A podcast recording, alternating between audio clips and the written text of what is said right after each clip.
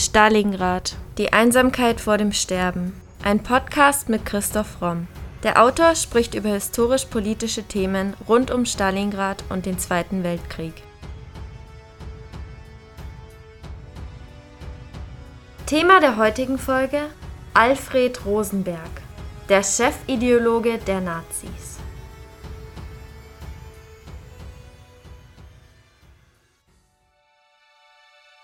Ich habe gehört, dass in Kiew eine größere Anzahl von Juden erschossen worden sei, dass aber der größte Teil der Juden Kiew verlassen hätte.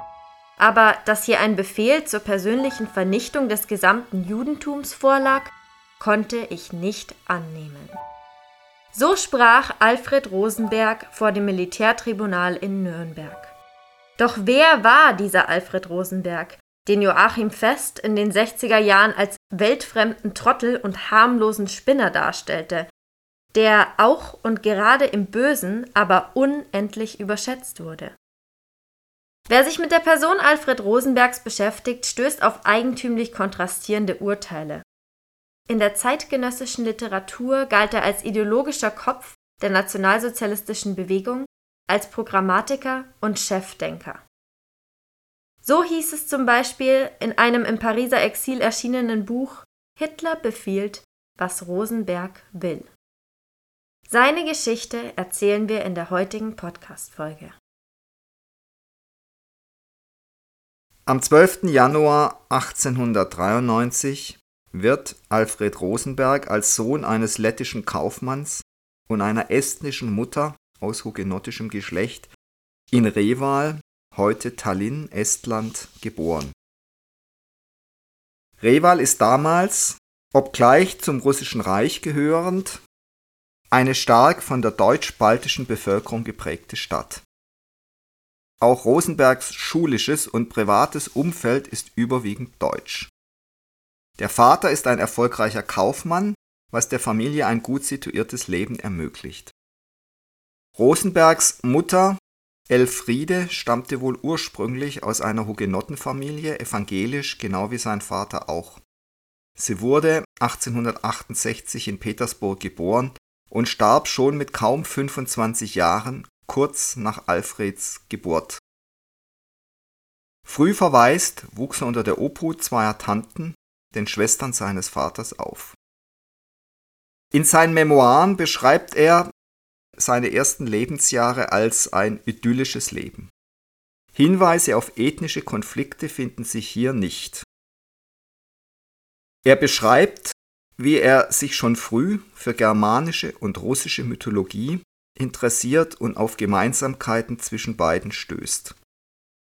Er hat sich also schon sehr früh mit seinem späteren Hauptthema Mythologie, Mythen und wie kann man diese Mythen auf die heutige Gesellschaft übertragen und sie dadurch auch verändern? Also damit hat er sich schon früh beschäftigt.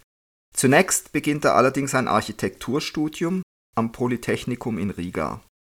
Und dort schließt er sich dem baltendeutschen Studentenchor Rubonia an und mit Mitgliedern dieses Chors pflegt er sein ganzes Leben lang Kontakt. Diese Leute sind immer wieder wichtig für ihn und gerade als er dann auch ins Ausland geht, sind diese Kontakte für ihn besonders wichtig.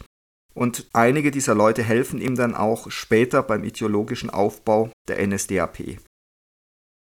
Rosenberg hat dann den Wunsch, sein Studium in Deutschland fortzusetzen. Allerdings ist dann auch in seinem Leben der Ausbruch des Ersten Weltkriegs ein entscheidender Einschnitt. Er kann zwar sein Studium fortsetzen, doch gerät die deutsch-baltische Bevölkerung im Zuge des zunehmenden Nationalismus und politischer Unruhen im Russischen Reich unter Druck. Rosenberg beklagt, dass die Balten jetzt immer mehr unterdrückt werden. Und er geht dann zunächst noch ans Polytechnikum nach Moskau 1915 und im Dezember 1917 legt er dort auch das Examen ab und kurz darauf erlebt er dann eben auch die russische Revolution 1917. Es ist auffällig, dass er sich in seinen Memoiren nur spärlich zu dieser gewaltigen gesellschaftlichen Umwälzung äußert. Seine sonst langen historischen Abhandlungen und ausführlichen Schilderungen von kulturellen Erlebnissen und teils auch verklärende Darstellung seiner Heimat stehen in starkem Kontrast zu der nüchternen Schilderung der Revolution, die kaum über die Darstellung äußerer Umstände hinausgeht.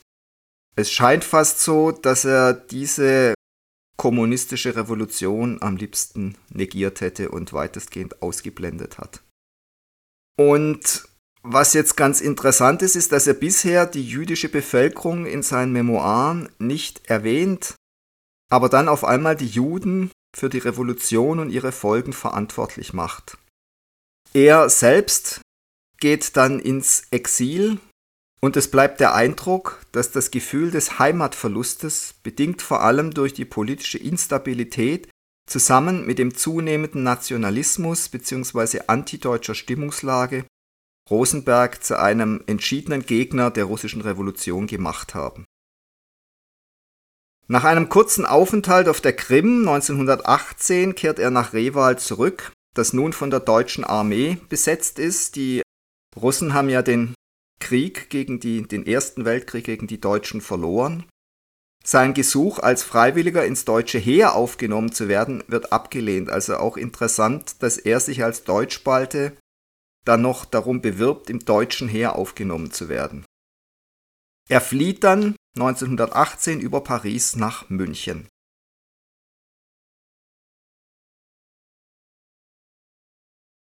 In München angekommen, findet Rosenberg Unterkunft bei Otto von Kursel, der ebenfalls deutsch-baltischer Emigrant ist und Mitglied der Rubonia.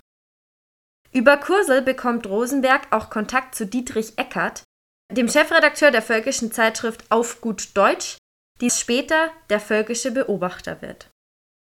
München ist zu dieser Zeit der Anlaufpunkt einiger weißer Emigranten aus dem Russischen Reich, die sich hier im rechten Spektrum sammeln. So knüpft er Kontakte zu Max Erwin, Schäubner Richter und Arno Schickedanz, die wie er Deutschbalten und Mitglieder der Rubonia sind. Die Vereinigung erhält große finanzielle Unterstützung aus Russland und von anderen russischen Emigranten.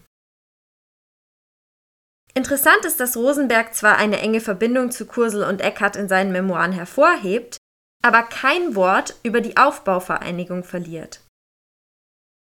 Das könnte natürlich daran liegen, dass er die Memoiren in amerikanischer Gefangenschaft schrieb, während er auf ein Urteil wartete. Aber darüber lässt sich nur spekulieren. Tatsache ist allerdings, dass die Bedeutung des Aufbaunetzwerks für die Entstehung und Etablierung der NSDAP nicht unterschätzt werden darf.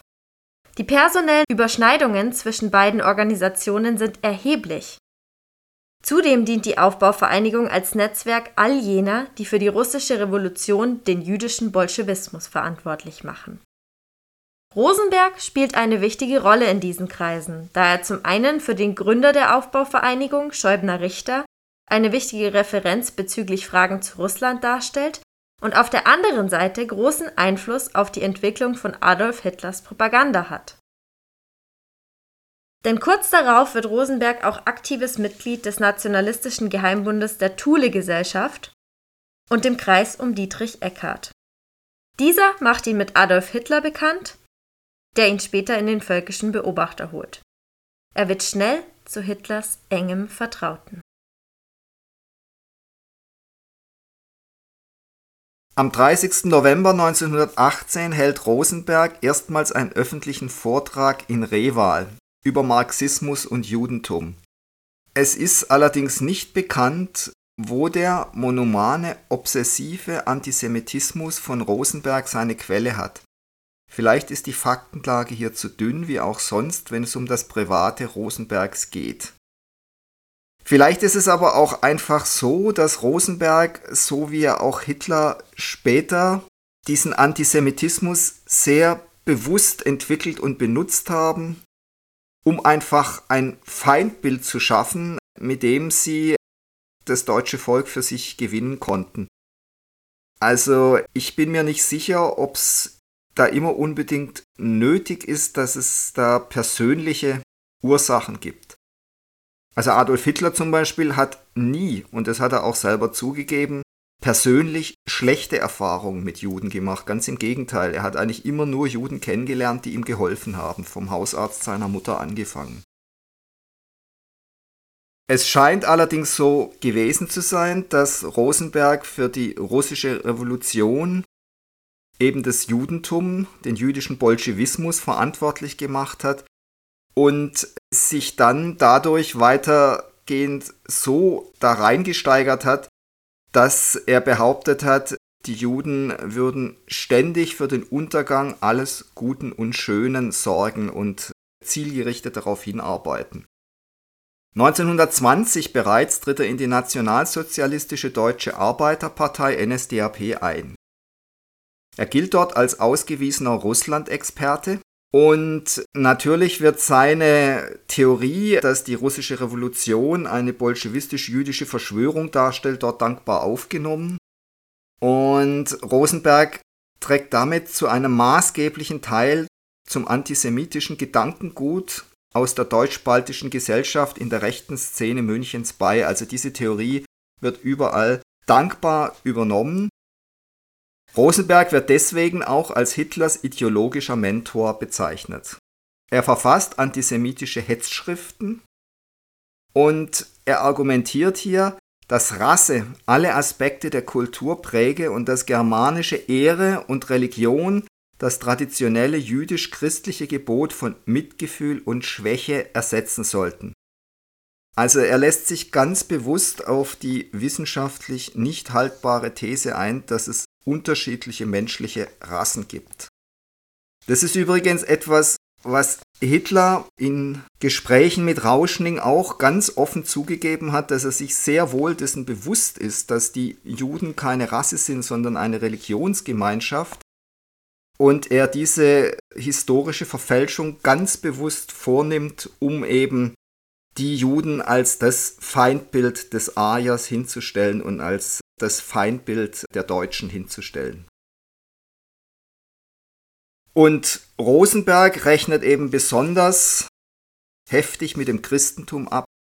In seinem Hauptwerk Mythos des 20. Jahrhunderts versucht er seine rassistische Geschichtsdeutung durch Mystizismus religiös zu überhöhen. Er glaubte wohl selbst daran, dass das nordische Blut jenes Mysterium darstellt, welches die alten Sakramente ersetzt und überwunden hat. Jetzt ist es natürlich relativ leicht, und es ist ja dann auch oft gemacht worden, zu sagen, dass das alles pseudophilosophischer Quatsch ist, der wissenschaftlich nicht haltbar ist. Ich weiß nicht, inwiefern Rosenberg sich dessen bewusst war. Es geht aus verschiedenen Äußerungen von Hitler deutlich hervor, dass Hitler sich dessen sehr wohl bewusst war. Und dass hier im Grunde auch betont, unwissenschaftlich, was gesetzt werden sollte. Es ging ja hier nicht darum, eine neue Philosophie zu erfinden, jedenfalls für Hitler ging es da in keinster Weise darum. Es ging ja darum, eine neue Ideologie, eigentlich eine Art neuer Rassereligion zu erfinden. Und Hitler selbst hat einmal gesagt, dass er die Dogmen der Partei genauso irrational haben will wie die Glaubensbekenntnisse des Katholizismus, dass also man praktisch ein Pendant haben muss zu jungfräulicher Geburt, zu dem Wunder, dass einer übers Wasser gehen kann, zur Wiederauferstehung. Und die Parallelen, die Hitler da in seiner Rassereligion gezogen hat, die waren eben, die Juden sind an allem schuld, die Juden sind der Untergang, die Juden sind Untermenschen, die Herrenrasse sind die Arier und er hat sogar zynisch dann dazu gesetzt, je unglaubwürdiger sowas ist, umso intensiver muss es geglaubt werden und umso intensiver wird es dann auch geglaubt. Schauen Sie sich nur den Katholizismus an. Und ich denke, das ist ein Aspekt, der hier äußerst wichtig ist und der in vielen Betrachtungen zu kurz kommt. In seinem Mythos fordert Rosenberg, dass die Mariensäulen durch Kriegsdenkmäler ersetzt werden sollen. Er sagte auch, an die Stelle zerquälter Heiliger sollen Statuen großer Deutscher treten. Der Christus des nordischen Abendlandes war schlank, hoch, blond, steilstirnig und schmalköpfig. Diese große Welterklärung Rosenbergs wurde von der katholischen Kirche scharf kritisiert, ansonsten aber, bis der Mythos nach 1933 zur quasi halbamtlichen Literatur wurde, ignoriert. Erst 1978 wurde der Mythos endlich durch ein Dekret des Heiligen Offiziums auf den Index der verbotenen Bücher gesetzt. In seinem Mythos legt Rosenberg seinen Themenkanon ein für allemal fest.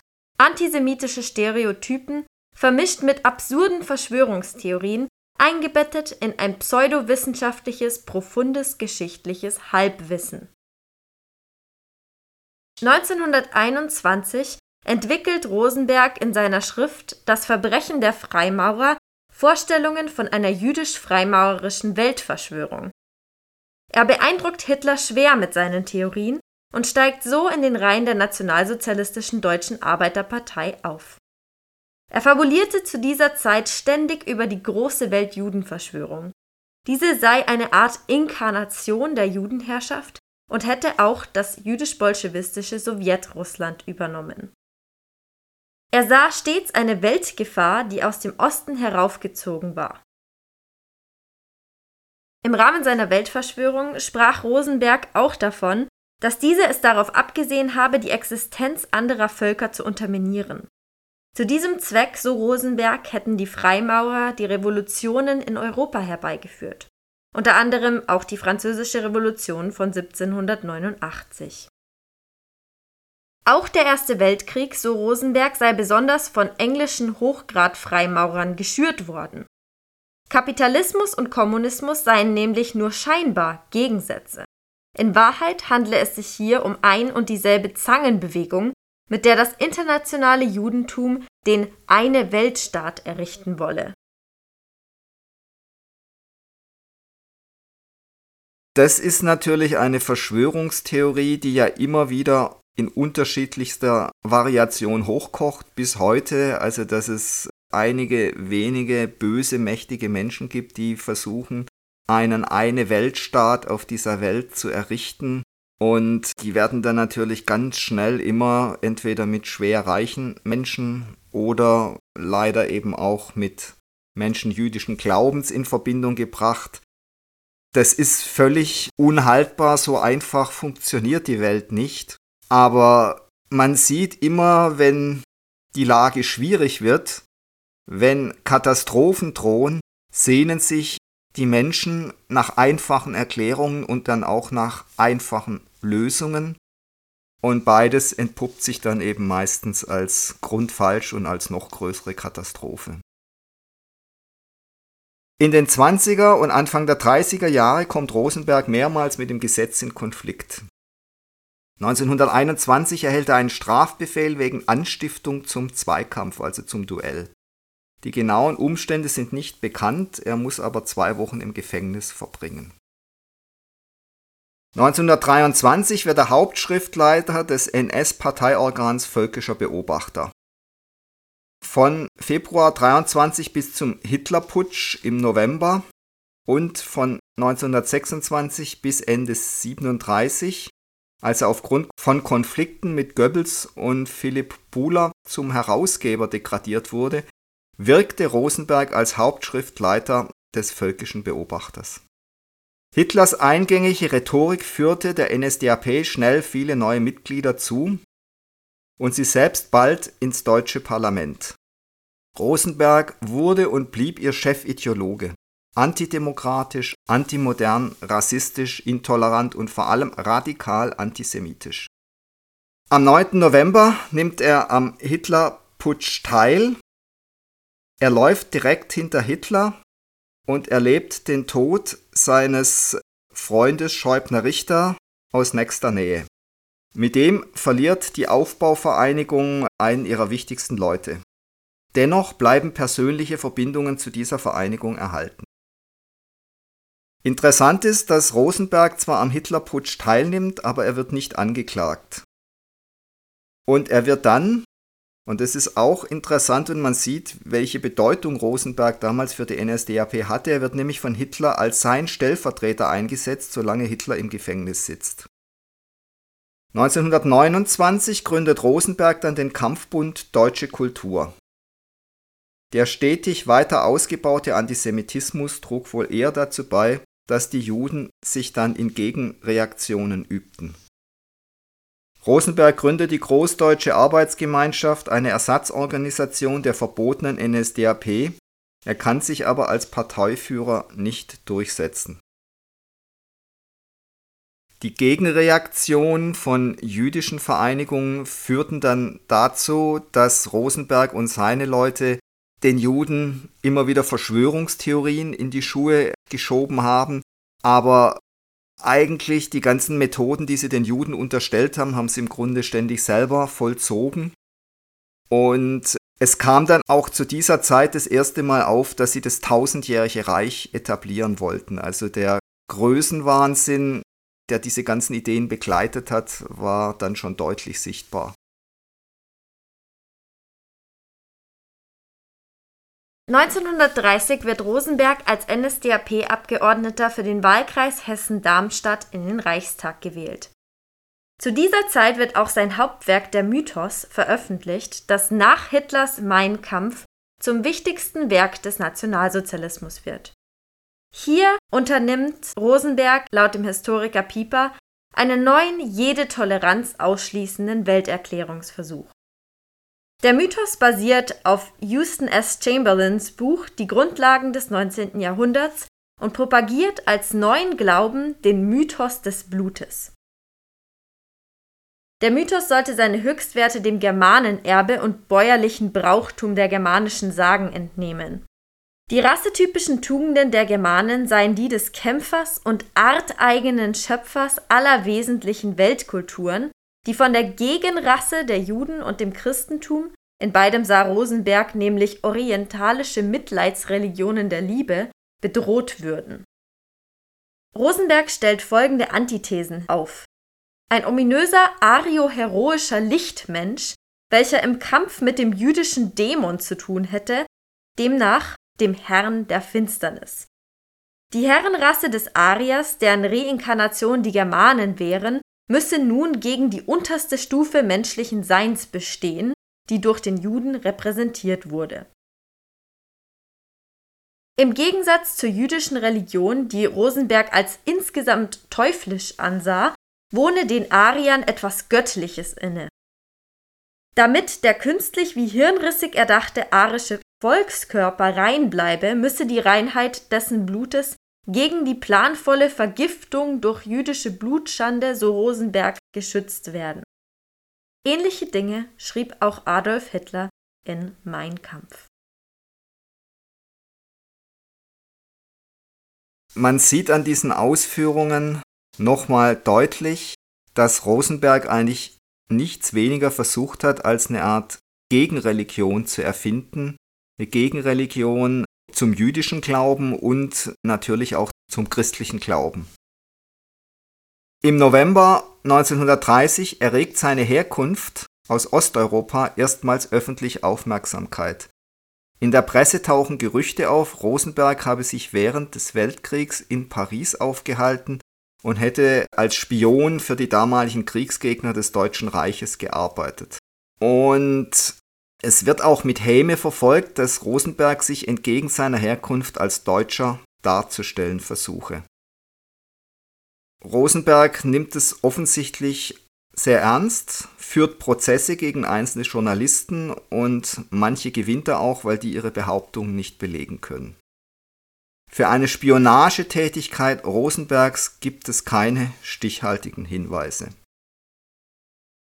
Ab Januar 1933 übernimmt dann die NSDAP in Deutschland die Macht.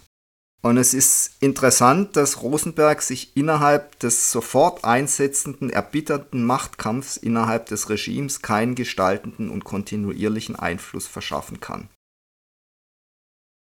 Der Pragmatiker Hitler wusste den rechthaberischen, paranoiden Ideologen lieber als Beauftragter des Führers für die Überwachung der gesamten geistigen und weltanschaulichen Schulung und Erziehung der NSDAP als jetzt in einem wichtigen Ministeramt.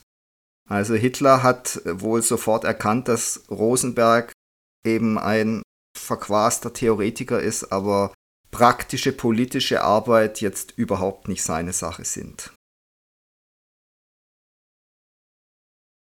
Auch nach dem Ende der Aufbauvereinigung und der Machtergreifung Hitlers bleibt Rosenberg eine zentrale Figur im NS-System.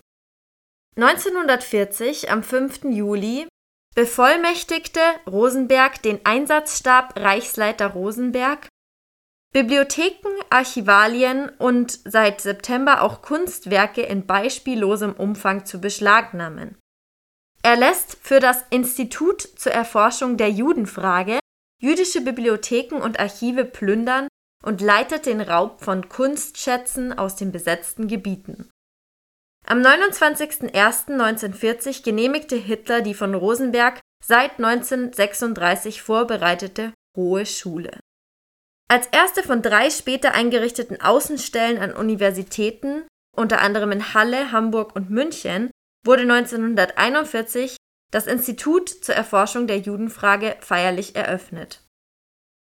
Bei einer Rede in Breslau sagte Rosenberg dazu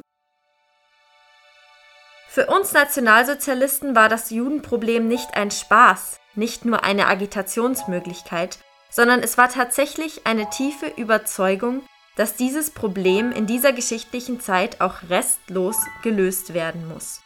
Und für uns ist die Judenfrage in Deutschland erst dann gelöst, wenn der letzte Jude den Boden des Großdeutschen Reiches verlassen hat.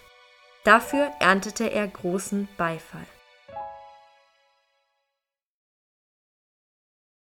Zu diesem Zeitpunkt war Rosenberg längst klar, dass es real keine Umsiedlungsmöglichkeiten la Madagaskar oder Sibirien für die jüdische deutsche Bevölkerung gab. Und das heißt, was er hier gemacht hat, war im Grunde, er hat glasklar zur Endlösung in der Judenfrage aufgerufen. Er hat dann weiter Hitler eine Denkschrift überreicht, in der er vorschlägt, den bolschewistisch-jüdischen Staat, also Russland, die Sowjetunion, ganz zu zerschlagen. Er hat weiter vorgeschlagen, das Baltikum könnte entjudet und deutsch besiedelt und die Ukraine als Kornkammer genutzt werden.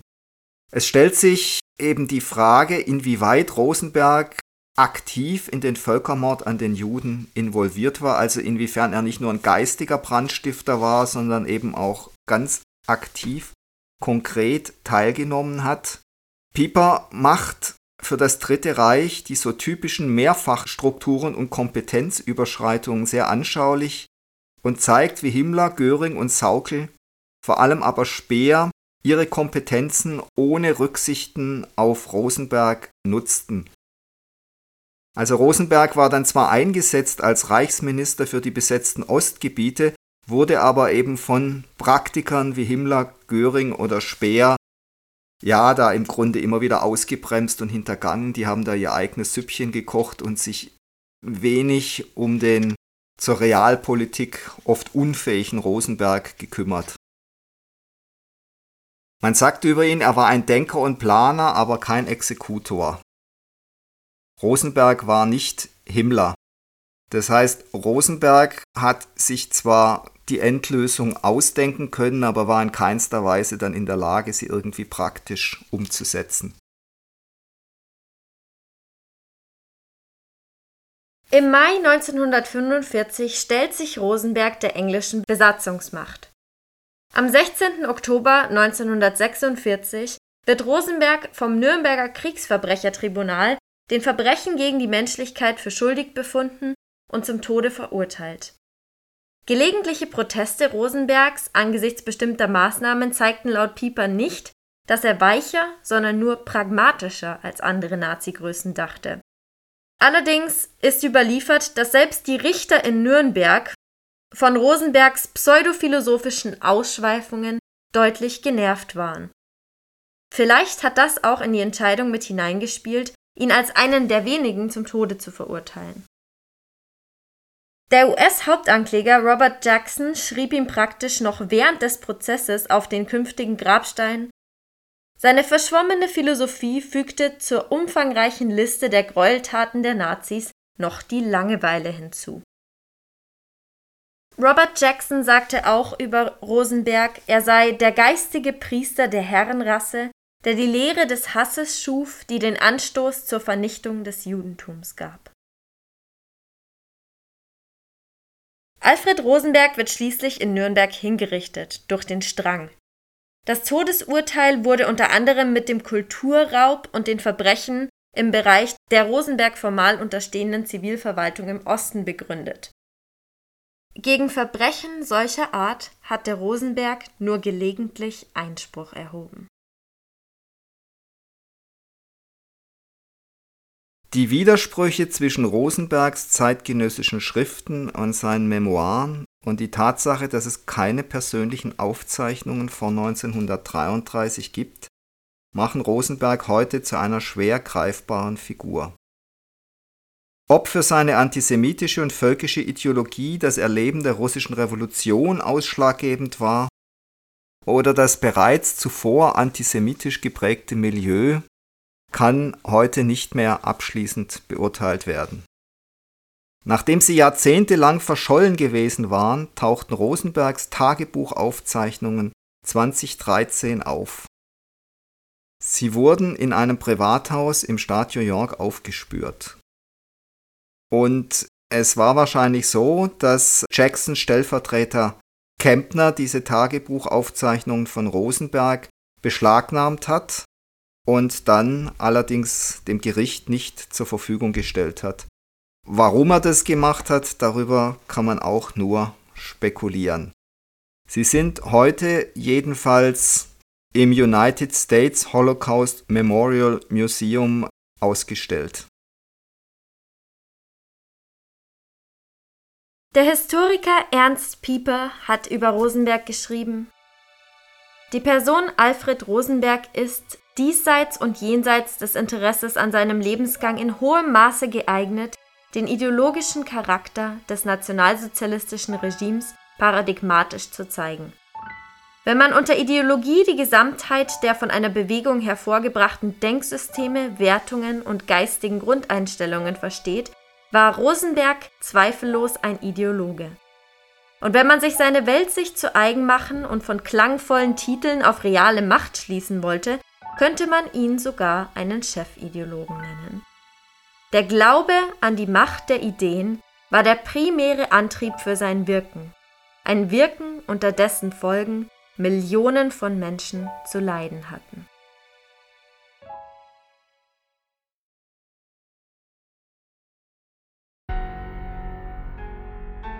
Das war Folge 139 unseres Podcasts Stalingrad. Die Einsamkeit vor dem Sterben.